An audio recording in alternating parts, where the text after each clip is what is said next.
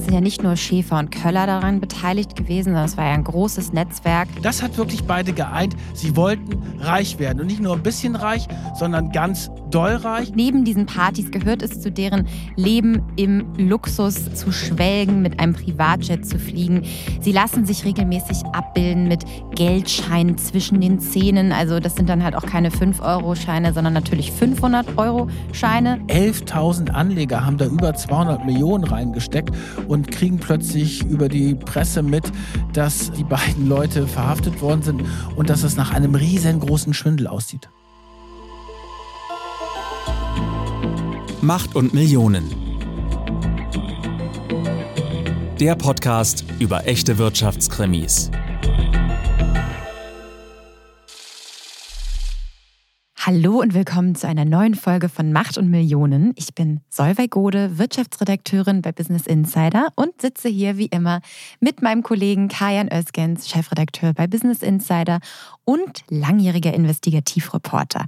Und wir sind mittendrin in der vierten Staffel, Kajan, und wir haben ja noch eine ganz, ganz tolle Neuigkeit mitgebracht für euch. Ja, wir haben es gemacht. Wir haben das gemacht. Ist auch so ein kleiner Traum, nicht ein kleiner, ein großer Traum, den ich mir erfüllt habe. Wir haben ein Buch geschrieben. Wir haben tatsächlich in den letzten Monaten neben der ganzen Staffelproduktion haben wir auch noch ein Buch geschrieben. Wir haben das immer abends an den Wochenenden geschrieben und haben uns dann immer ganz viel ausgetauscht und ja, die besten Fälle aus Macht und Millionen und natürlich auch noch neue, die ihr noch nicht kennt, werdet ihr dann in diesem Buch finden. Ja, das Buch heißt überraschenderweise Macht und Millionen. die spektakulärsten Verbrechen und Skandale. Wir haben insgesamt zwölf Fälle nochmal richtig schön geschildert, auch mit vielen Hintergründen. Viele Sachen, die wir auch im Podcast nicht beschrieben haben, die da noch mal reingelaufen sind. Ja, das war eine tolle Sache. Es war anstrengend, aber es hat super Spaß gemacht. Und ich bin schon sehr gespannt, wenn es rauskommt. Es kommt nämlich am 1. September raus. Und ihr könnt auch, wenn ihr wollt, falls ihr Interesse habt, jetzt schon das Buch vorbestellen auf Amazon oder bei dem Buchhändler eures Vertrauens zum Beispiel. Aber wir packen euch dazu natürlich auch noch einen Link in die Shownotes, wo ihr das Buch auch bestellen könnt. Und was ich auch toll finde an dem Buch, da darf ich jetzt nicht zu viel verraten, ist das spektakuläre Cover von uns. Das ist ganz toll. Es hat auch super viel Spaß gemacht. Wir hatten extra ein Shooting dafür und da sind wir natürlich auch auf euer Feedback gespannt. Ja, aber jetzt steigen wir mal in die neue ja, Folge ein. Unbedingt, unbedingt. Heute geht es um den Anlegerskandal, um die Unternehmensgruppe S und K. Es geht heute um 240 Millionen Euro, die verbrannt wurden und die Anleger verloren haben. Und wir nehmen euch mit in ein Leben voller Luxus und den Rausch des Geldes. So, jetzt gehen wir rein in den Fall und wir starten an einem ganz besonderen Tag am 19. Februar 2013 in Frankfurt. Solver, nimm uns mit. Es ist ein Dienstagmorgen, 10 Uhr, als die Polizei anrückt. Mehrere Mannschaftswagen halten vor der Jugendstilvilla in der Kennedy-Allee 123 in Frankfurt. Von hier aus führen Jonas Köller und Stefan Schäfer ihr Firmenimperium Zumindest bis zu diesem Tag. Parallel schlagen die Ermittler in sieben Bundesländern deutschlandweit zu. 1200 Ermittlungsbeamte und 15 Staatsanwälte rücken an, um mehr als 130 Objekte zu durchsuchen. Und dieser Dienstagmorgen, der markiert das Ende einer rasanten Aufstiegsgeschichte von zwei jungen Männern, die das schnelle Geld gewittert haben, die unbedingt Milliardäre werden wollten. Mit ihrer Immobiliengruppe brachten Jonas Köller und Stefan Schäfer rund 11.000 Anleger um ja ungefähr 240 Millionen Euro. Damals, 2013, ist es einer der größten Anlegerbetrugsskandale seit Jahren. Als Jonas Köller verhaftet wird, ist er gerade mal 30 Jahre alt, Stefan Schäfer 33. Und was die Ermittler in dieser Villa alles finden an Autos, Luxusobjekten, das offenbart einen Einblick in dieses Luxusleben, das die beiden geführt haben. Ja, das war wirklich ein Wahnsinn. Und das ist, glaube ich, auch das Besondere an dieser Geschichte. Wir haben ja schon häufig über Betrüger gesprochen, die dann so bestimmt so einen Helikopter haben oder einen Tennisplatz oder eine Villa. Aber hier handelt es sich um die sogenannten Protzganoven. So wurden sie von der Boulevardpresse genannt. Möchte gern Taikone, Mackermanager, Angeber-Duo. Also ich habe das noch nie erlebt, dass Leute, die so zur Geld gekommen sind, diesen Reichtum wirklich so exzessiv und teilweise wirklich peinlich, aber auch manchmal unterhaltsam gezeigt haben. Es gab da ja diese legendäre Party, Jonas oh, Köllers ja. 30. Geburtstag. Kajan, erzähl uns doch mal von dieser Party. Glückwunsch zum Geburtstag, Jonas. Alles Gute. Es war wirklich kurz vor der Verhaftung. Der Jonas ist 30 geworden. Und was macht man zu einem 30. Geburtstag? Man feiert eine Party. Und das war in dieser Villa dort in Frankfurt. Im Eingang standen mehrere Lamborghinis. Dann kam Stefan Schäfer eingeflogen mit einem Helikopter und überreichte sein Geburtstagsgeschenk an seinen Kompagnon Jonas. Was war das? Es handelte sich um eine goldfarbene Harley Davidson. Und die Gäste waren auch deswegen so ja überrascht von diesem ganzen Ambiente, weil es waren nicht nur normale Gäste da, es waren auch zwei Tiere und zwar zwei sehr unauffällige Tiere mischten sich unter das Publikum quasi und zwar ein Elefant und ein Zebra. Die durften die Gäste dann streicheln und füttern. Und dabei blieb es natürlich nicht. Diese goldene Harley, die fährt ja nicht irgendwer da rein, sondern. Das war doch ein Double von Chuck Norris, oder? Nein, ein Double von Arnold Schwarzenegger, Ach, ein Double des Terminators. Das Double von Chuck Norris, das war der Türsteher von der, genau. von der genau. Party. Für mich als Terminator des Modells T1000 aus dem Jahr 2075 ist es kein Problem, dieses Motorrad zu fahren. Und dann gab es etwas, was ich echt super peinlich finde, auch gerade aus Männersicht, ein Living Buffet. Also da waren Frauen nackt und da waren Süßigkeiten drauf. Also wirklich so geschmacklos hat man das wirklich seltenst gesehen. Dann sind so C-Prominente aufgetreten und zwar hier von DSDS und Big Brother. Die haben dann irgendwie was getrellert, aber es war einfach eine protzige Party, wie sie Frankfurt vorher noch nie gesehen hat wie sie wahrscheinlich auch eher bei Neureichen, wie man ja auch sagt, gefeiert wird. Sowas hat man wahrscheinlich bei dem alten Geld in Frankfurt nicht so gern gesehen die beiden, die haben es da wirklich krachen lassen zu diesem Geburtstag. Und das war auch das Markenzeichen von S&K. Ich habe mich ja gefragt, warum machst du so einen auf Luxus? Wir kommen ja gleich nochmal zu den Persönlichkeitsstrukturen von den beiden. Aber eine These ist auch, wenn du in der Öffentlichkeit rumprotzt, wenn du zeigst, dass du zu Reichtum gekommen bist, dann könnten natürlich die Kunden auf die Idee kommen, ah, das sind zwei, die es geschafft haben da möchte ich auch hin. Und vielleicht war auch Taktik dahinter, aber es hing, glaube ich, sehr stark auch von den beiden Persönlichkeiten ab. Neben diesen Partys gehört es zu deren Leben im Luxus zu schwelgen, mit einem Privatjet zu fliegen. Sie lassen sich regelmäßig abbilden mit Geldscheinen zwischen den Zähnen. Also das sind dann halt auch keine 5-Euro-Scheine, sondern natürlich 500-Euro-Scheine. Es gibt wilde Partys, man sagt ihnen auch Sexpartys nach. Sie lassen sich in Stretch-Limousinen chauffieren mit ihren Geschäftskunden, auf die wir dann später natürlich auch nochmal kommen, machen sie Reisen nach Dubai oder Las Vegas, schenken ihnen Karten für die Fußballlogen in den deutschen Arenen. All sowas. Und diese Geschichte mit dem Reichtum, das geht dann auch so weit, dass sie hatten einen Hund. der hat einen ganz tollen Namen. Das war ein Dobermann und der hatte den Namen überraschenderweise Cash. Ja, das Wichtigste für sie, Cash, Bargeld übersetzt. Und Cash wurde natürlich auch verwöhnt und durfte auch im Luxus schwelgen. Also Cash hatte dann einen mit Edelsteinen verzierten Fressnapf und er hatte auch so ein Wassertherapiebecken. Aquajogging nennt man das für Hunde. Das kostete auch mal eben 20.000 Euro. Ja, also nur das Beste für sich selbst und für den Hund. Und es gab dann später eine Spiegel-Exklusivrecherche, eine Dokumentation, die findet ihr auch heute noch auf dem YouTube-Kanal vom Spiegel, die heißt Gier frisst Hirn, das geheime Videotagebuch von S&K. Und diese Recherchen von Spiegel zeigen eben, wie die drauf waren. Da wurden wirklich den private Videoaufnahmen zugespielt, wie die Gründer sich ja ihr Leben letztendlich vorgestellt haben und wie sie im Luxus und im Geld gebadet haben und was da die Motivation dahinter war. Und da zeigen wir euch jetzt einfach mal einen ganz kurzen Ausschnitt daraus. Und er möchte euch was erzählen, nämlich was er fühlt, wenn er ein Millionenobjekt günstig ersteigert hat. Finde ich Liebe. Liebe? Jungs, ich weiß doch, was Liebe ist. Ich empfinde auch Liebe. Liebe. Wir lieben uns. wir lieben unser Geld. Ihr habt jetzt gerade Jonas Köller zuerst gehört, der dann Stefan Schäfer anmoderiert hat, der dann sagt, dass er Liebe empfindet, wenn er Geldscheine in der Hand hat, die er dann um sich herum schmeißt. Ja, Wahnsinn. Und die haben sich halt gegenseitig gefilmt und fotografiert und diese ganzen Geschichten sind dann später an Journalisten gegeben worden, sodass das dann öffentlich zugänglich war. Und da gibt es dann auch so Bilder, wo sie sich so gegenseitig in den Arm nehmen und der eine hat die Geldscheine zwischen den Zähnen, der andere grinst die ganze Zeit. Und bei den Filmen erzählen sie dann auch, wie sie dann die Leute beschubsen, wie sie die anrufen. Also sie filmen sich, wie sie jemanden anrufen und quasi auf Betrügerei unterwegs sind. Da ist auch irgendwie so die Grenze schon zum Krankhaften, dass du dich gegenseitig filmst und fotografierst, um zu zeigen, wie du die anderen reinlegst. Und jetzt stellt sich mir natürlich die ganz große Frage, wer sind denn eigentlich diese Ja, Typen? Wahnsinn. Was ist da vor allen Dingen schiefgelaufen?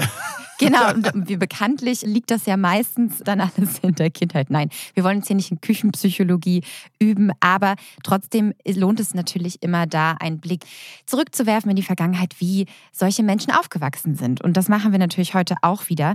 Und wir gehen jetzt zurück in eine Kleinstadt, Großheubach bei Aschaffenburg. Da wächst Jonas Köller auf. Sein Vater war Krankenpfleger, die Mutter gelernte Krankenschwester, also er wächst eher in einfachen Verhältnissen auf. 2002 macht er sein Fachabitur und verlässt dann die Schule, aber danach macht er eigentlich keine nennenswerte Ausbildung mehr, also keine Berufsausbildung und studiert auch nicht. Später wird er sich aber trotzdem den Titel Doktor Jonas Köller geben.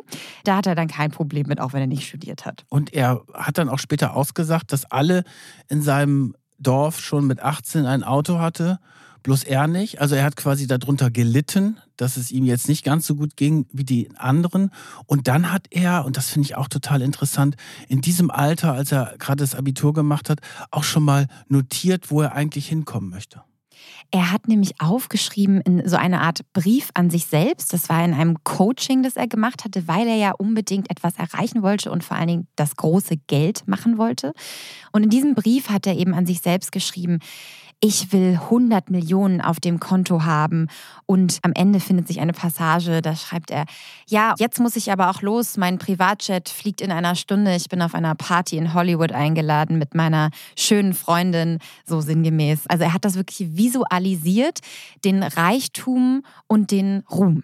Und das verbindet ihn auch dann mit dem Stefan Schäfer, der in einem Nachbardorf aufwächst. Der kommt aus einem besser situierteren Elternhaus, ist zwei Jahre älter.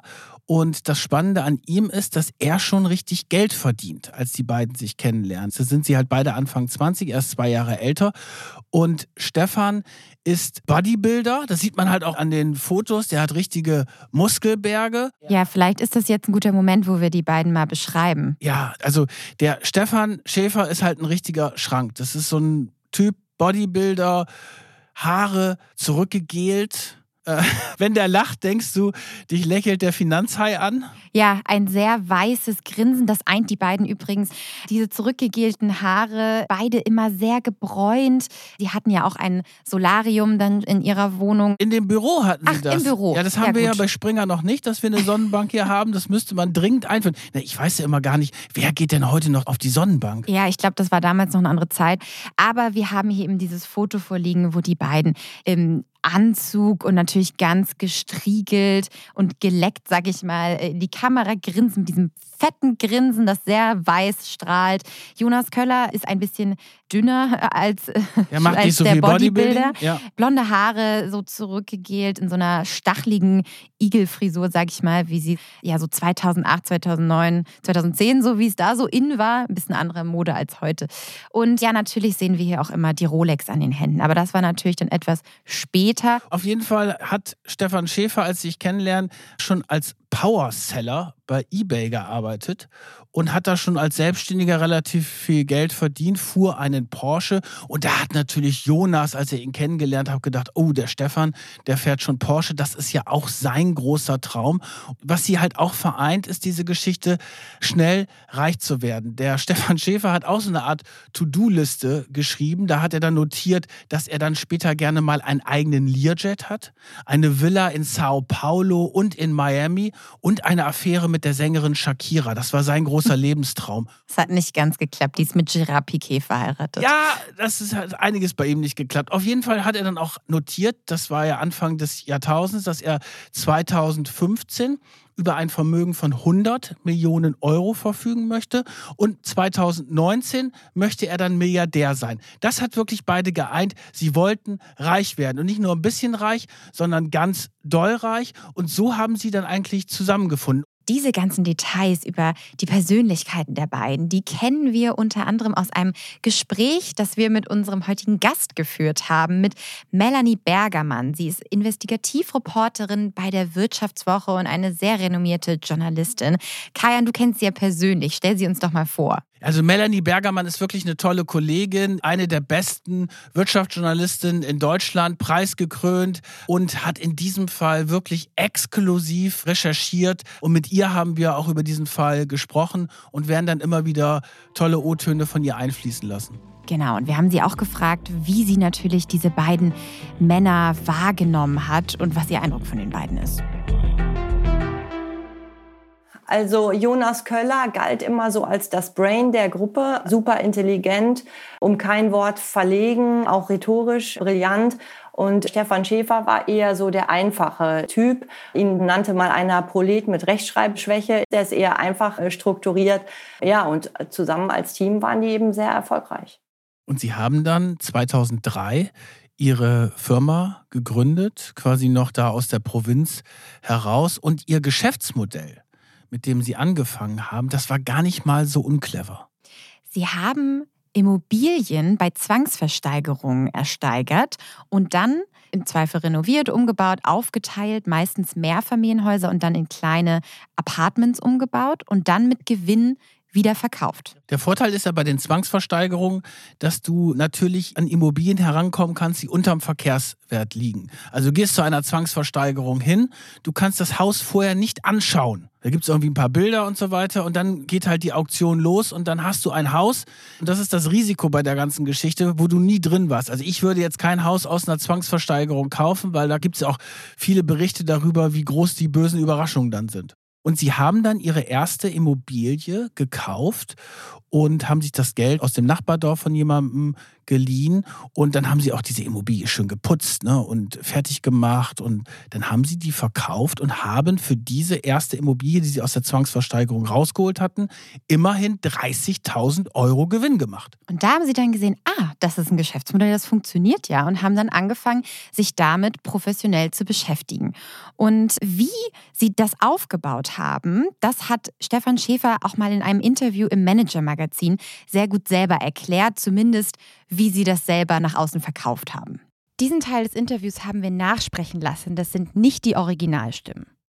Unser Geschäftskonzept vereint zwei lukrative Strategien in einer. Den Kauf von Immobilien aus Zwangsversteigerung sowie die Aufteilung von Mehrfamilienhäusern in einzelne Eigentumswohnungen. Beides birgt für sich schon ordentliche Margen. In der Kombination entstehen entsprechend noch höhere Gewinnspannen. Haben Sie ein Beispiel? Nehmen wir ein Mehrfamilienhaus mit einem Verkehrswert von einer Million Euro. Bei einer Zwangsversteigerung kann man ein solches Objekt für 60 Prozent des Wertes, also 600.000 Euro, bekommen. Durch die Teilung in beispielsweise 10 Eigentumswohnungen lässt sich der Wert indes um bis zu 30 Prozent steigern. Aus einer Million Euro werden also 1,3 Millionen. Diese erlösen wir, indem wir die Einheiten an Kapitalanleger veräußern. Abzüglich unseres Einsatzes von 600.000 Euro bleibt ein Rohertrag von 700.000 Euro. Bei solchen Gewinnspannen muss es auch Verlierer geben, die unterm Strich die Zeche zahlen. Wer ist das hier?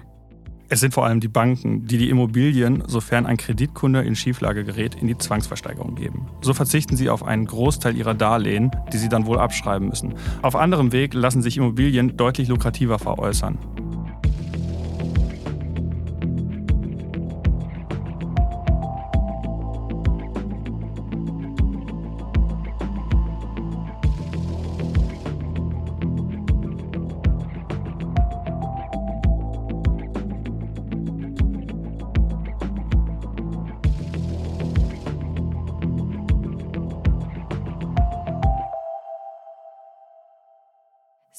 Mit diesem Geschäftsmodell haben sie es dann wirklich geschafft, zwischen 2005 und 2009 290 Immobilien zu einem Preis von 11 Millionen Euro einzukaufen und mit einem Erlös von 25,6 Millionen Euro wieder zu verkaufen. Und das ist natürlich ein ganz schöner Gewinn. Und das war damals die Zeit, wo dann plötzlich Immobilien auch wieder interessanter geworden sind. Genau, weil es war ja 2008. Finanzkrise, alle sind aus den Aktienmärkten rausgeflüchtet und Betongold, Immobilien, das war dann plötzlich angesagt. Aber alleine mit diesen Zwangsversteigerungen und auch mit den Geschäften und auch mit dem, sagen wir mal, cleveren Geschäftsmodell konnten sie halt nicht so schnell Milliardäre werden. Und sie waren ja auch nicht alleine im Markt, das haben auch andere gemacht. Und deswegen sind sie dann auf die Idee gekommen, ins Fondsgeschäft einzusteigen, um diese ganze Immobiliengeschichte richtig groß zu machen. Das ist jetzt ein sehr spannendes Geschäft. Kannst du uns noch mal erklären, was ein Immobilienfonds oder ein Fonds generell eigentlich ist? Also das wird dann rausgegeben von einem sogenannten Fonds-Emissionshaus. Ich glaube, das war in diesem Fall vor allen Dingen United Investors. Das heißt, sie holen sich so ein Fonds-Emissionshaus raus. Dann machst du ein Prospekt fertig für die Anleger, der dann von den Vertriebsleuten verkauft wird.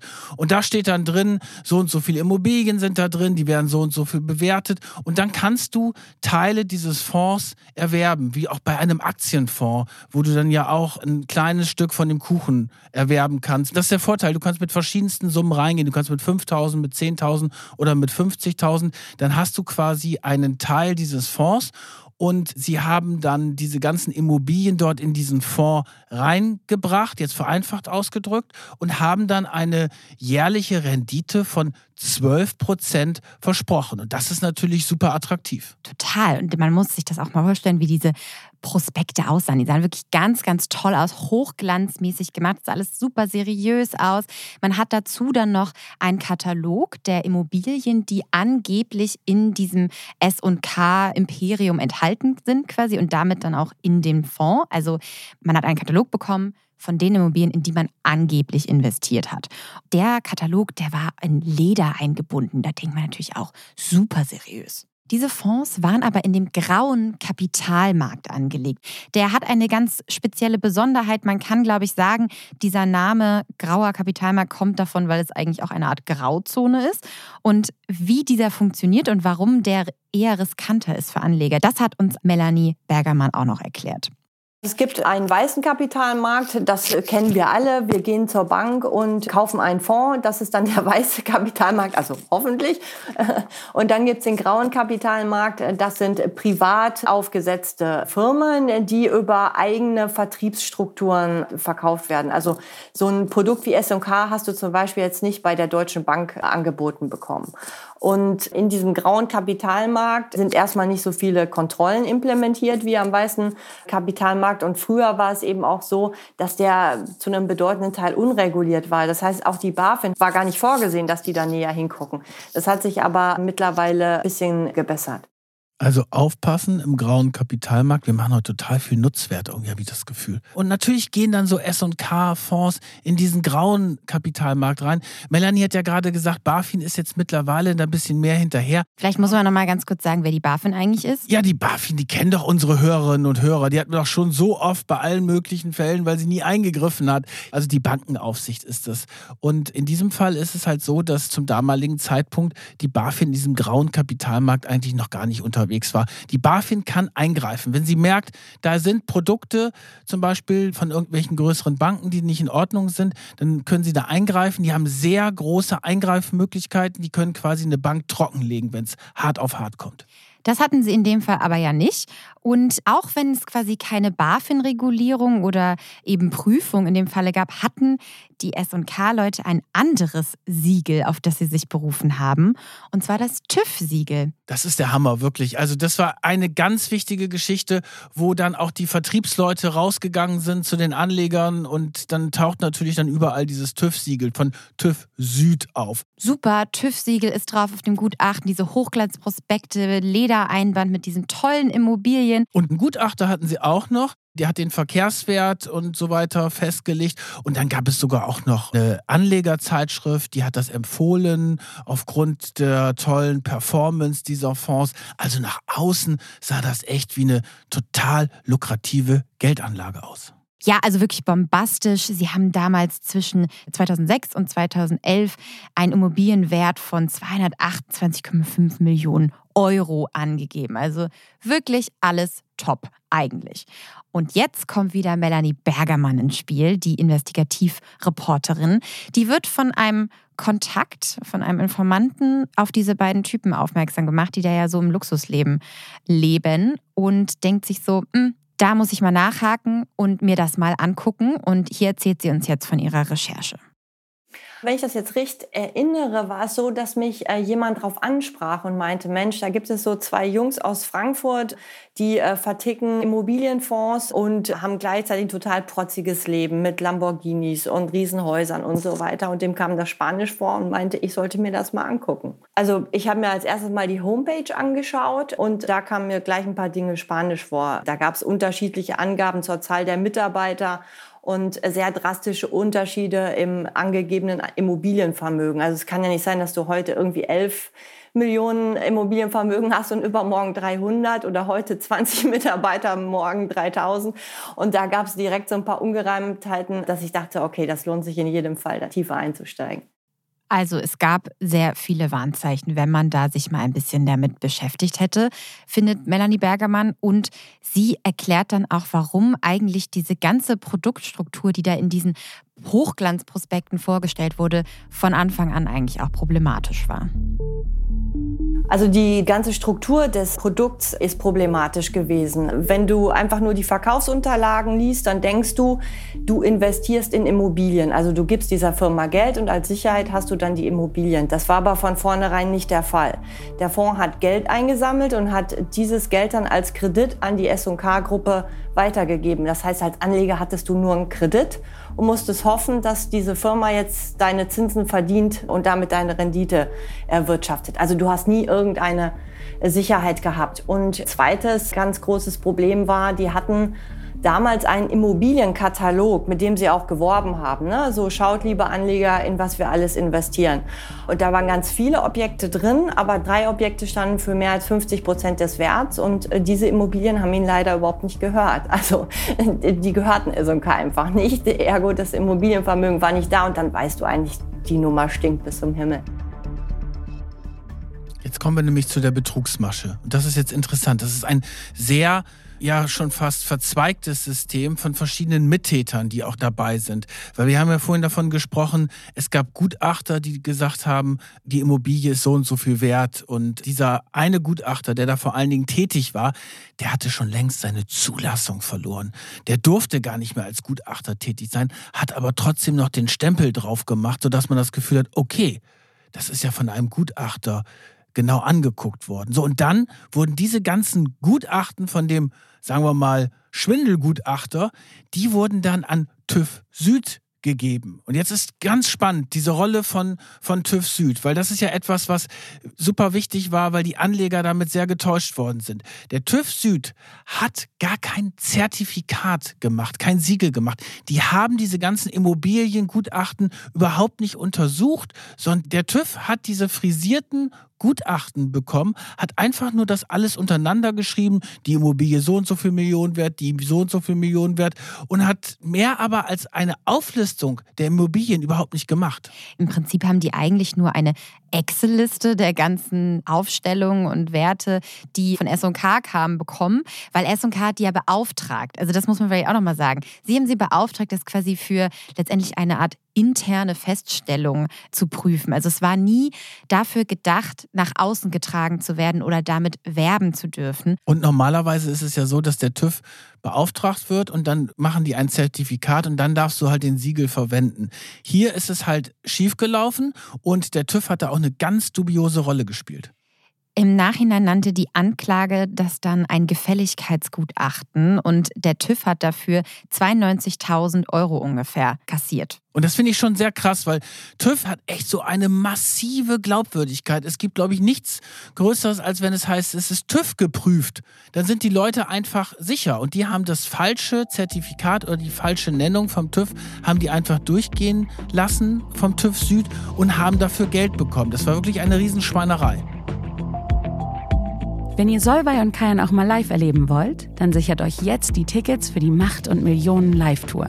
Freut euch auf einen brandneuen Fall, den es exklusiv nur auf der Tour geben wird und jede Menge weitere Überraschungen. Ihr trefft Solvay und Kayan dieses Jahr am 24. November in München, am 25. November in Frankfurt, am 26. November in Düsseldorf und am 27. November in Berlin. Die Tickets findet ihr unter Eventim und alle weiteren Infos in den Show Notes. Und jetzt gehen wir vielleicht noch mal kurz zurück auf die Immobilien, weil Melanie Bergermann hat ja schon erklärt, da wurden Immobilien im Prinzip erfunden und einfach in diesen Katalog geschrieben, die es gar nicht gab oder die theoretisch nicht ihre waren. Teilweise waren dann da Verkaufsgespräche in Gange, aber sie sind nie durchgeführt worden. Es wurde nie wirklich gekauft, aber sie haben es einfach schon mal in ihren Katalog eingetragen. Und es war auch keine Grundschuld eingetragen, was ja sehr wichtig ist. Was bedeutet das? Du kannst ja nachgucken in den Behörden, wem die Immobilie wirklich gehört gehört. Und da steht ja meistens dann eine Hypothek drin, weil ein Kredit drauf ist. Und aus dem Grundschuldverzeichnis wird ersichtlich, wem die Immobilie gehört. Und die haben da Immobilien in ihrem Prospekt gemacht, wo sie vielleicht auch mal verhandelt haben, wo sie mal gesagt haben, okay, die wollen wir mal übernehmen, aber sie haben sie nicht übernommen. Eine weitere Schwindelei war in diesem Fall so, dass diese Immobilien überhöht waren. Da gibt es ein sehr schönes Beispiel. Da haben die für 45.000 im Jahr 2009 eine Immobilie aus der Zwangsversteigerung bekommen. Das war auch ungefähr der Wert. Dann, wenige Monate später, ist dann schon von einem einem der S&K-Fonds für über 90.000 aufgekauft worden. Also da hat sich mal der, der Wert eben verdoppelt. Dann etwas später ist dann von einem S&K-Fonds an den nächsten S&K-Fonds diese Immobilie weiterverkauft worden und dann war sie plötzlich über 100.000 Euro wert und so stand sie dann auch im Prospekt für die Anleger. So hast du jetzt quasi eigentlich auch schon ein weiteres System von ihnen erklärt, dass sie eben verschiedene Fondsgesellschaften entweder gegründet oder auch aufgekauft haben. Man kann sich das letztendlich vorstellen wie eigene Firmen. Sie waren quasi ihre eigenen Kunden. Dann haben diese anderen Firmen wiederum diese Immobilien voneinander abgekauft und dadurch haben sie den Wert erhöht und dadurch kam natürlich dann auch wieder Geld bei ihnen am Ende selbst an. Ja, sie haben sich ja ganz viel Geld rausgezogen, alleine um dieses Luxusleben sich zu finanzieren. Ne? Die ganzen Luxusautos, die Rolex-Uhren und so weiter, die mussten ja irgendwo herkommen. Es wurden dann auch, das fand ich auch interessant, total schräge Vermögenswerte ja konfisziert, dann später nach der Razzia. Da waren dann zum Beispiel Goldbarren dabei, die 10 Kilo äh, schwer waren und über 300.000 Euro an Wert hatten. Geld spielte da übrigens eine ganz große Rolle. Also die Erotik des Geldes war für die beiden eine ganz wichtige Geschichte. Dann hat auch einer später in der Vernehmung ausgesagt, dass er gern in Geld gebadet hat. Richtig, und zwar in Kleingeld, ein bisschen wie Dagobert Duck. Das ist doch total irre. Das wurden nämlich bei der Razzia mehrere hundert Geldsäcke aus der Villa rausgeschleppt. Und da fragt man sich natürlich, wofür brauchst du diese ganzen Münzen? Die haben in Geld gebadet. Also was Absurderes gibt es doch nicht, oder? Einer hat dann später auch gesagt, das war tatsächlich auch bequemer, in den Münzen zu sitzen. Kann ich mir jetzt nicht vorstellen, aber vielleicht kälter auf jeden Fall als in Scheinen. Ich weiß es nicht. Aber an dieses Geld sind sie letztendlich eben auch persönlich gekommen. Und das war letztendlich auch ein Warnzeichen, weil sie nämlich dann auch in diese Verträge zwischen den Fonds, wo das Geld irgendwie hin und her geschoben wurde, haben sie ja auch gleich reingeschrieben, dass das Geld direkt an sie selbst überwiesen werden soll. Also gar nicht an ihr Unternehmen S&K oder eins dieser S&K-Sachwerte, wie auch immer die ganzen Namen waren, sondern an sich selbst. Und das war eigentlich letztendlich auch eins der größten Warnzeichen. Genau, sie hatten ein, haben sich jedes Jahr ein Millionengehalt ausbezahlt und haben dann gleichzeitig aus den Fonds noch Geld rausgezogen, weil irgendwie musste dieser ganze Wahnsinn ja auch finanziert werden. Also wenn du dann mehrere Lambos, Aston, Martins, Ferraris, Porsches und so weiter dahinstellst und damit durch die Gegend fährst oder wenn du dann große Partys machst in Las Vegas oder Dubai, es reichte nicht nur Rolex, es musste noch mal ein i-Tüpfelchen draufgehen. Ja, nur das Beste vom Besten. Und um dieses Luxusleben zu finanzieren, mussten sie halt dann irgendwann immer kreativer werden. Gleichzeitig mussten sie natürlich auch irgendwann ihren Kunden, ihren Anlegern, die diese Renditen, die sie ja immer versprochen haben, auszahlen. Und ein Stück weit haben sie das dann auch immer versucht. Und um diese Forderung dann zu begleichen, mussten sie natürlich immer wieder neues Geld aufnehmen. Und dadurch ist dann so eine Art ja, Schneeballsystem entstanden, weil sie halt so schnell reich werden, so schnell wachsen wollten. Und das geht bekanntlich verständlich auf illegalem Weg viel schneller. Und das ist dann halt eine Geschichte, die natürlich dann nur eine begrenzte Zeit gut geht. Du kannst dann halt wieder neue Gelder einwerben, auch für den Fonds. Das war ja relativ erfolgreich, weil ja zum Beispiel auch irgendwelche Anlegermagazine dafür geworben haben, weil sie sehr viel Geld in PR und Werbemaßnahmen investiert haben. Und Vertrieb. Genau, die haben sehr viel, die haben einen guten Vertrieb, also gute Verkäufer. Ne? Das ist natürlich ein ganz wichtiger Punkt. Die haben ja mehr in den Vertrieb als in ihre Immobilien investiert. Und das geht eine Zeit lang gut. Da kannst du diese Löcher stopfen. Aber es ist immer bei diesen Schneeballsystemen so, dass irgendwann das Ding platzt. Auch die Mitarbeiter kommen jetzt langsam so ein bisschen auf den Trichter, dass da vielleicht ein bisschen was schief läuft. Und die kriegen nämlich ihr Geld nicht mehr und erhalten ihre Provisionen nicht mehr die sie ja für den Vertrieb, den sie da leisten, erhalten sollen. Und die Geschäftsführer lassen sich dann entschuldigen, sind nicht erreichbar für ihre Mitarbeiter und für Geschäftspartner. Man erreicht die dann einfach nicht mehr. Sie können bei ihren Geschäftspartnern auch die Raten nicht mehr bezahlen. Und das ist ungefähr auch der Zeitpunkt, als Melanie Bergermann, unsere Expertin heute, auf diese beiden aufmerksam wird und sich eben ihre Firmen mal ein bisschen anguckt und dann feststellt, da läuft es nicht so rund. Als dann ihre Geschichte rauskommt, da passiert etwas ganz Dramatisches und zwar wird Melanie Bergermann bedroht. Nachdem wir S&K mit unseren Fragen konfrontiert hatten, das war eben kurz vor der Veröffentlichung, da fing es an, dass mir Leute von der U-Bahn folgten. Das auch immer wieder, ja. Also egal um welche Uhrzeit ich aus der U-Bahn stieg, da stand jemand, der folgte mir. Und wenn ich dann stehen geblieben bin, ist er auch stehen geblieben. Gehe ich weiter, geht er auch weiter. So erst mal ein paar Tage lang. Irgendwann waren dann zwei Männer hinter mir, äh, also auch sehr nah. Das hat mich schon sehr beunruhigt. Und dann bin ich ziemlich schnell ins Haus, in die Wohnung, stehe am Wohnzimmerfenster. Und dann sehe ich halt, äh, dass ein roter Punkt ähm, äh, auf mich so leuchtet ja, das war sehr unheimlich. Das Gute war aber, am nächsten Tag wurde ein Schäfer und Köller verhaftet. Und dann hörte das sofort auf. Also ich habe überhaupt keine Belege dafür, dass das was mit S&K zu tun hat. Ich kann nur sagen, es fing an, nachdem ich die Firma mit meinen Fragen konfrontiert habe und es hörte auf am Tag der Verhaftung. Das ist das Einzige, was ich dazu sagen kann. Es wirklich atemberaubend, diese Geschichte. Krimi pur. Krimi pur, der, der rote Punkt, den müssen wir, glaube ich, nochmal kurz erklären.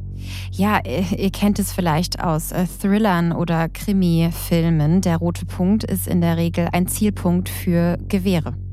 Und das ist natürlich auch etwas, wo es dann mit dem Betrug darüber hinausgeht, weil da ging es wirklich darum, die Melanie einzuschüchtern. Offenbar, wie gesagt, sie hat selber gesagt, es gibt jetzt nicht die ganz konkreten Beweise, aber es gibt sehr viele Indizien dafür. Und die hatten natürlich Angst, dass ihnen das Ganze um die Ohren fliegt, weil sie hat ja selber gesagt, das war total offensichtlich, dass das alles irgendwie nicht in Ordnung war. Und die Staatsanwaltschaft hatte schon Wochen vorher angefangen zu ermitteln, ist dann immer tiefer da reingeschoben und hat dann auch gemerkt, okay, das sind sehr viele Sachen, die nicht in Ordnung sind. Und dann haben sie an diesem 19. Februar 2013 diese große Razzia gemacht, wo dann sechs Leute insgesamt verhaftet worden sind. Ja, das müssen wir vielleicht auch noch mal kurz sagen. Es sind ja nicht nur Schäfer und Köller daran beteiligt gewesen, sondern es war ja ein großes Netzwerk, auch verschiedener Helfer, zum Beispiel auch ein Architekt, ein Aufsichtsrat von einem dieser Fonds, die sie gekauft hatten.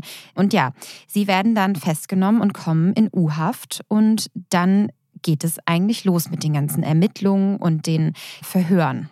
Und es ist dann so, dass es natürlich ein sehr komplexer Fall ist. Die Ermittlungen der Staatsanwaltschaft sind auch sehr umfangreich, sind teilweise sehr kompliziert, weil man muss es erstmal alles aufdröseln. Für die Anleger ist natürlich gleich, die sind natürlich damals in heller Aufregung gewesen. 11.000 Anleger haben da über 200 Millionen reingesteckt und kriegen plötzlich über die Presse mit, dass die beiden Leute verhaftet worden sind. Mehrere andere sitzen auch in U-Haft und dass es nach einem riesengroßen Schwindel aussieht. Die Firmen gehen dann auch relativ zügig pleite, das muss man sagen. Also fast dieses gesamte Firmennetzwerk ja, geht insolvent. Aber es sind dann auch die ganzen Vermögenswerte, die dann von der Staatsanwaltschaft konfisziert werden. Also die Luxusschlitten, der, na okay, der Hundenapf, der war jetzt nicht so dolle, aber äh, die ganzen anderen Rolex-Uhren. In der Villa von dem Köller hat dann die Polizei gegraben nach weiteren Verstecken, ob da möglicherweise noch Geld dabei ist. Die dachten, sie haben das da versteckt. Ja, auch die Villen wurden natürlich sichergestellt und konfisziert und so. Also da sind ein paar Millionen reingeholt worden, aber natürlich nicht das, was diesen gesamten Schaden von über 200 Millionen ausgemacht hat. So, und jetzt sitzen die in U-Haft. Und jetzt ist ja immer die spannende Frage, wenn diese Kriminellen überführt worden sind, verhaftet worden sind, packen sie dann aus. Köller und Schäfer streiten alles ab und sind überhaupt nicht bereit zu einem Geständnis, obwohl die Beweislast wirklich sehr groß war und selbst nach wenigen Tagen nach dieser Verhaftung war klar, dass das ein riesen Anlageskandal war, den die beiden da ausgelöst hatten, aber die sind relativ cool geblieben. Bis zu einem gewissen Tag, da hat einer ein bisschen die Nerven verloren. War eine Wahnsinnsgeschichte. Ungefähr ein halbes Jahr nach der Verhaftung. Im September 2013 findet eine Anhörung im Landgericht Frankfurt statt. Stefan Schäfer wird da reingeführt mit Handschellen. Er setzt sich dort in den Gerichtssaal und plötzlich springt er auf, läuft zu dem offenen Fenster und springt aus diesem Fenster raus im ersten Stock und möchte offenbar flüchten, knallt aus sechs Meter Höhe auf den Asphalt und bleibt liegen, weil aus sechs Meter Höhe, wahrscheinlich hat er das vorher nicht so gecheckt, wie hoch das war. Der Notarzt kommt, schwerste Knochenbrüche. Es ist auch die Frage, ob er querschnittsgelähmt ist. Das wird dann zum Glück im Nachhinein verneint. Aber wirklich Wirbelsäule verletzt, Knochenbrüche und der hat offenbar die Nerven verloren.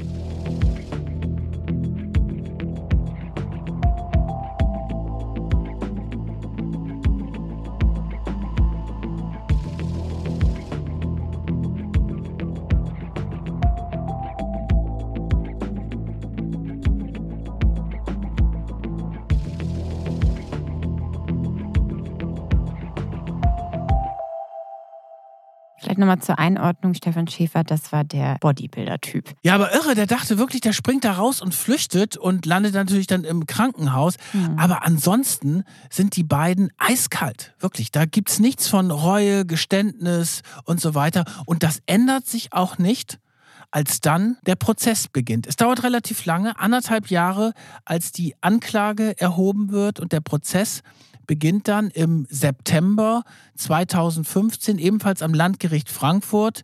Ihnen wird vorgeworfen Untreue und bandenmäßiger Betrug. So, und jetzt startet ein Mammutprozess. Man muss wirklich sagen, die Ermittler kämpfen sich da durch zahlreiche Analysen, Akten, Daten. Also wirklich der Wahnsinn. Insgesamt wird dieser Prozess 18 Monate andauern. Wir müssen im Kopf behalten, in der ganzen Zeit sitzen die beiden Angeklagten und die anderen, die wir jetzt ein bisschen außen vor lassen, in U-Haft die ganze Zeit. Und warum dieser Prozess so lange gedauert hat und warum das so schwierig war, das hat uns Melanie Bergermann auch nochmal erklärt. Der Prozess war ein komplettes Desaster. Also es fing schon damit an, dass die Anklageschrift 3150 Seiten hatte. Um mal so einen Vergleich zu geben, aktuell die Anklage gegen Markus Raun, den ehemaligen Wirecard-Chef, also größte Wirtschaftsbetrug in Deutschland, hat einen Umfang von 500 Seiten. Daran erkennst du schon das ganze Problem dieses Prozesses. Der Staatsanwalt, der das Verfahren zunächst in der Hand hatte, der, hat das nicht aufgegleist gekriegt, so ein großes Verfahren. Ich habe es von den Ermittlern mitbekommen, dass die lange gar nicht wussten, was sie überhaupt tun sollten, weil er sich da verbarrikadiert hat, keine klaren Anweisungen gegeben hat. Und dann später hat er eine Anklage gezimmert, wo er alles, was er irgendwie hatte, reingedonnert hat. Und so funktioniert ein Prozess nicht. Du musst dich bei einem Prozess, bei so einem großen Wirtschaftsstrafverfahren, musst du dich auf wesentliche Punkte konzentrieren und die musst du dann zusehen, dass du die durchsetzen kannst. Je mehr Zeugs du da reinpackst, desto mehr Gefahren hast du, dass du irgendwo scheiterst und dass es zu lange dauert. Und genau das ist dann hier auch passiert. Dann ist der Prozess fast vor die Wand geklatscht. Also man hätte schon damit rechnen müssen, dass die beiden Jungs mit einem Freispruch da rausgehen. Und dann haben sich Gericht, Staatsanwaltschaft und die Verteidiger kurzerhand auf einen Deal geeinigt. Und so hat man überhaupt noch eine Verurteilung zustande gekriegt das ist natürlich etwas, was wir immer wieder haben bei diesen großen Wirtschaftsprozessen, dass die Justiz darauf nicht richtig vorbereitet ist. Und in diesem Falle war es halt vor allen Dingen der Staatsanwalt, der die Anklage gemacht hat. Melanie hat das ja eben schon mal erklärt, dass du dann wirklich sagen musst, okay, es gibt ganz viele verschiedene Vorwürfe, aber du musst dich auf die Hauptvorwürfe konzentrieren, weil es einfach zu umfangreich ist. Mit diesen über 100 Unternehmen, die zum S&K Reich gehört hatten, mit über 2000 Bankkonten, die dazugeordnet worden sind. Und die Strategie von Köller und Schäfer war dann auch erstmal weiterhin alles abzustreiten. Sie haben dann auch vor Gericht gesagt, wieso der Totalverlust für die Anleger war doch ersichtlich und das war auch völlig in Ordnung, dass wir Geld aus der Firma rausnehmen konnten. Sie hatten natürlich auch sehr clevere, hochbezahlte Anwälte, die dann auch das Gericht und so weiter mit Befangenheitsanträgen torpediert haben, um natürlich auch diesen Prozess in die Länge zu ziehen. Ja, und dann war wirklich die Situation so, dass es darum ging, endet dieser Prozess überhaupt noch? Und dann haben sie den Staatsanwalt ausgewechselt. Genau, und der neue war dann ein bisschen pragmatischer und hat sich dann irgendwie auf ein paar Punkte konzentriert und hat dann gesagt, okay, wir bieten euch jetzt einen Deal an, damit wir überhaupt zu einer Verurteilung kommen, weil, wie gesagt, es stand wirklich ein Freispruch auch im Raum. Und sie sagen dann, aus prozessökonomischen Gründen lassen sie den Vorwurf des bandmäßigen Betrugs fallen und einigen sich dafür auf Untreue, wenn Schäfer und Köller ein Geständnis ablegen, ein Teilgeständnis. Die Folge davon ist natürlich, dass sie nicht wegen Betruges verurteilt worden sind. Das heißt, wir können sie hier auch nicht als Betrüger bezeichnen. Offiziell nicht. Offiziell nicht, aber das ist natürlich total ja. absurd, natürlich ein Riesenschlag auch ins Gesicht der Anleger und dieses Teilgeständnis, was sie dann abgelegt haben, das war natürlich total kalkuliert, das muss man ja sagen. Also sie haben ja vorher immer gesagt, nee, da ist alles sauber gelaufen oder wir haben uns nichts vorzuwerfen und dann treten sie plötzlich auf vor Gericht und verkaufen können sie ja, das haben sie ja vorher gezeigt und sagen sie, ja, das tut ihnen leid und sie schämen sich dafür, dass sie so gierig und so größenwahnsinnig waren. Das wäre natürlich, wollen sich dann auch entschuldigen bei den Anlegern. Und das war natürlich ein rein taktisches Verhalten, weil das Teil des Deals war mit der Staatsanwaltschaft und dem Gericht, dass sie gesagt haben, okay, ihr müsst euch hier entschuldigen, müsst ein bisschen Reue zeigen und dann kriegen wir ein Urteil hin. Also sie einigen sich, alle Seiten nehmen den Deal an. Dadurch reduziert sich dann natürlich auch die Schadenssumme. Ursprünglich sind ja 240 Millionen Euro den Anlegern flöten gegangen. Aber da man sich ja jetzt nur auf die Untreue konzentriert, können sie quasi nur für 90 Millionen verantwortbar gemacht werden. Ja, und jetzt werden die beiden im Jahr 2017 zu jeweils 8,5 Jahren Haft verurteilt. Diese viereinhalb Jahre U-Haft, die sie da ja schon zu dem Zeitpunkt hinter sich haben, die werden aber angerechnet. Deswegen darf Jonas Köller erstmal auf freien Fuß raus. Stefan Schäfer hätte auch gedurft, aber er sagt, er nimmt dieses Urteil an und geht sofort in den Knast und zieht quasi erstmal das gesamte Urteil durch. Jonas Köller geht aber erstmal in Revision. Und er geht vor allem erstmal feiern. Kurz danach tauchen nämlich Bilder auf, dass er mit Freunden auf Ibiza seine Freilassung gefeiert hat. So wie im alten Stil bei den S&K-Partys mit viel Gin Tonic und Champagner haben sie es krachen lassen. Ja, das legt den Schluss nahe, dass da die Reue doch nicht so groß war wie getan. Aber Melanie Bergermann hat da auch noch mal einen sehr interessanten Punkt dazu gehabt. Den sollten wir uns auch noch anhören. Man muss aber auch zur Verteidigung mal eins sagen. Was in einem Rechtsstaat auch nicht geht, ist, dass du vier Jahre in Untersuchungshaft sitzt ohne Urteil. Ich meine, die hätten ja auch unschuldig sein können. Ja? Also das kann auch jedem von uns passieren. Und das verträgt sich mit meinem Rechtsstaatsempfinden genauso wenig, dass du ohne Urteil jahrelang in Haft sein kannst. Ja, das müssen wir natürlich auch immer sagen. Ne? Während der Zeit, bis ein Urteil gesprochen ist, gilt immer die Unschuldsvermutung. Ja, also dieser Fall ist wirklich frappierend in Hinsicht auf die Performance der Justiz, also erst dieser überforderte Staatsanwalt, die viel zu umfangreiche Anklage, der verschleppte Prozess, dann der Deal, der immerhin dann noch zustande gekommen ist. Also stell, stell, dir doch mal vor, da hätte es kein Deal gegeben, der Staatsanwalt hätte es weiter betrieben, der erste, und dann hätte es zu einem Freispruch geführt, weil die viel zu lange in Untersuchungshaft gewesen wären. Das hätte natürlich wirklich das Gerechtigkeitsempfinden endgültig zerstört. Trotzdem, auch bei diesem Verlauf bleibt da echt ein ungutes Gefühl. Und jetzt ist natürlich die Frage, was ist denn mit den beiden heute? Also Köller ist ja in Revision gegangen. Letztendlich hat der BGH das aber abgelehnt. Das hat aber alles so lange gedauert, bis 2019. Da war dann die Strafe ja auch fast schon abgesessen. Und dann haben sie gesagt, okay, nach zwei Drittel der Strafe dürfen die Häftlinge, wenn sie eine gute Führung haben, dann dürfen sie in der Regel auf Bewährung oder eben in den offenen Vollzug. Das durften dann beide. Der Rest der Strafe wurde dann auf Bewährung aufgesetzt. Schäfer kam dann auch raus. Also wir können festhalten, werden. Beide sind jetzt mittlerweile wieder auf freien Fuß. Die Strafe ist quasi abgesessen. Und bei Jonas Köller wissen wir zumindest, dass er ja immer noch in einem ganz guten Lifestyle lebt. Man sieht ihn in der Nähe von Frankfurt immer wieder in teuren Autos, in teuren Anzügen mit einer Rolex oder teuren Uhr am Handgelenk. Und ja, dem scheint es nicht so schlecht zu gehen. Ich habe mal im Handelsregister nachgeguckt. Es gibt eine Firma, die auch seinen Namen trägt, aber nur seinen Nachnamen, wo er quasi sein Vermögen verwalten lässt. Und das hat er ganz schlau an seine Familie übertragen, an seine Mutter, seinen Vater und seinen Bruder. Der Bruder ist der Geschäftsführer und da ist auch noch ein bisschen Geld vorhanden. Die haben ja beide dann auch etwas zum Prozessende gesagt, was sie jetzt vorhaben. Da hat der Schäfer gesagt, er möchte jetzt in ein Fitnessstudio gehen, also nicht zum Trainieren, sondern dort ins Management. Und der Jonas Köller hat gesagt, dass er sein BWL-Studium jetzt zu Ende führen möchte. Ich glaube ja, dass dort Geld versteckt worden ist. Jetzt gehen wir natürlich hier in diesen spekulativen Bereich rein. Aber wenn du schon im Garten irgendwie was vergräbst und wenn du irgendwelche Goldbarren versteckst und so weiter, gehe ich davon aus, dass die beiden ihre Haftstrafe abgesessen haben und jetzt ihre geheimen Verstecke aufgesucht haben und sich das Geld da geholt haben und jetzt wahrscheinlich ein bisschen schlauer geworden sind, dass sie nicht mehr so protzig unterwegs sind, weil das war ja auch ein Grund dafür, warum sie dann auf aufgeflogen sind. Das muss man ja auch sagen. Ne? Also das machen sie jetzt wirklich ein bisschen cleverer. Man sieht sie nicht mehr so stark. Sie sind nicht mehr so präsent wie damals. Also ja, ich bin sehr gespannt, wie es mit den beiden weitergeht. Ob die jetzt unterm Radar bleiben und vielleicht im Stillen ein Luxusleben führen, von dem wir nicht so viel erfahren. Oder sie kommen zurück mit einer neuen Unternehmensidee. Das ist, also ich glaube das ja eigentlich irgendwie. Das ist so meine Prognose, auch natürlich völlig spekulativ, aber ich habe irgendwie das Gefühl, das sind so Typen, die können nicht lange die Füße stillhalten. Ich glaube, die werden irgendwann sich nochmal wieder beweisen wollen und werden irgendwas nochmal gründen. Aber bleibt spannend. Auf jeden Fall sind sie nicht so clevere Kriminelle. Kriminelle können wir sie ja nennen, Betrüger ja. nicht, ne? weil sie sind ja wegen Untreue verurteilt genau. worden. Also, wenn du clever bist, und so einen Schwindel aufziehst und so eine Anlagenskandal da initiierst und du weißt, es ist ein Schneeballsystem und das fliegt irgendwann auf, dann machst du es eigentlich so, dass kurz bevor das Ding auffliegt, du dich ins Ausland absetzt und wir kennen ja auch den Fall Mehmet Göker mit dem Versicherungsbetrug, der ist jetzt in der Türkei, in einem Land, das kein Auslieferungsverfahren hat.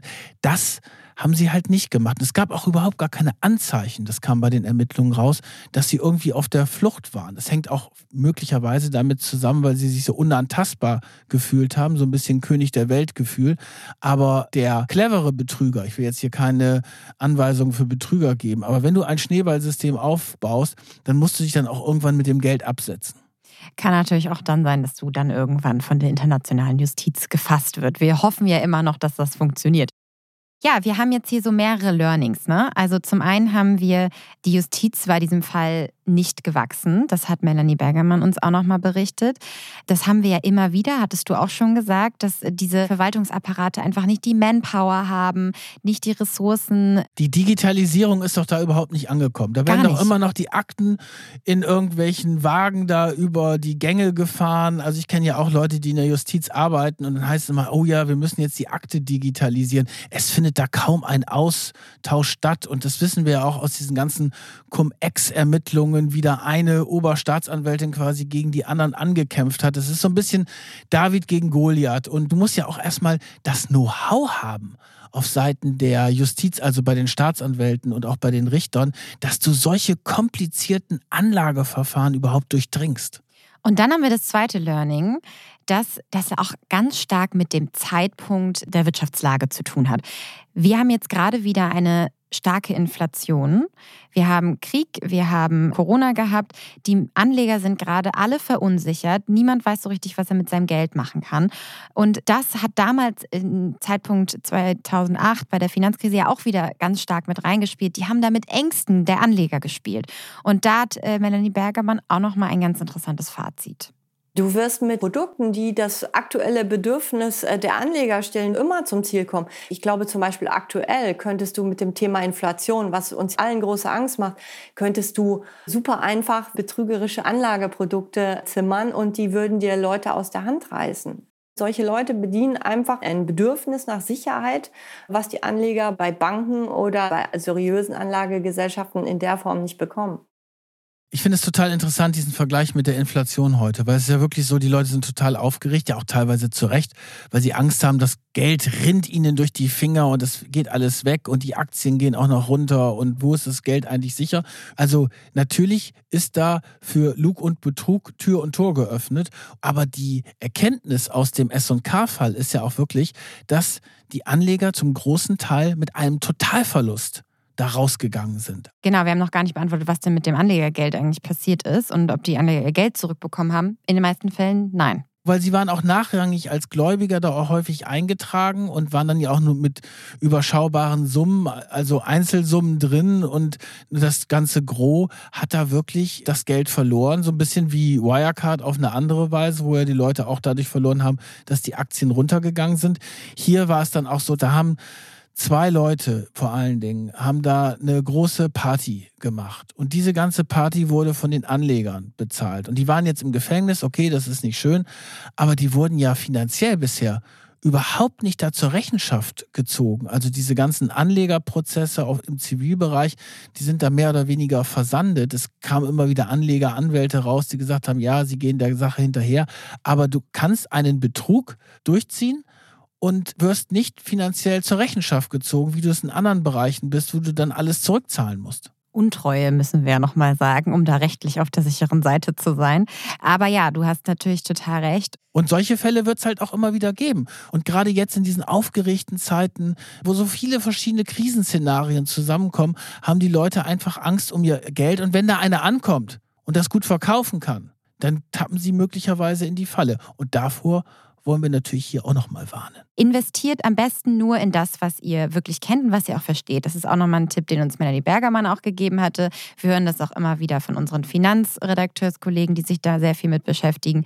Und passt natürlich auch am grauen Kapitalmarkt auf. Ein TÜV-Zeichen bedeutet nicht unbedingt, dass es seriös ist. Mann, das ist ja richtig wie ein Unterricht heute gewesen, den wir gemacht haben. Hoffentlich für euch ein unterhaltsamer Unterricht. Mir hat es jedenfalls sehr viel Spaß gemacht, Solver. Ja auch. Mal in die Welt von Zwangsversteigerung, Immobilien, aber auch in diesen exzessiven Luxus einzusteigen. Vielen Dank, dass ihr uns so lange zugehört habt. Es hat uns sehr viel Spaß gemacht. Und dann hören wir uns in der nächsten Folge wieder. Also, tschüss. Macht und Millionen. Eine Produktion von Business Insider. Redaktion Solvay Gode und Kajan Öskens. Titelmusik Afonelli. Produktion Michael Reinhardt und Yannick Werner.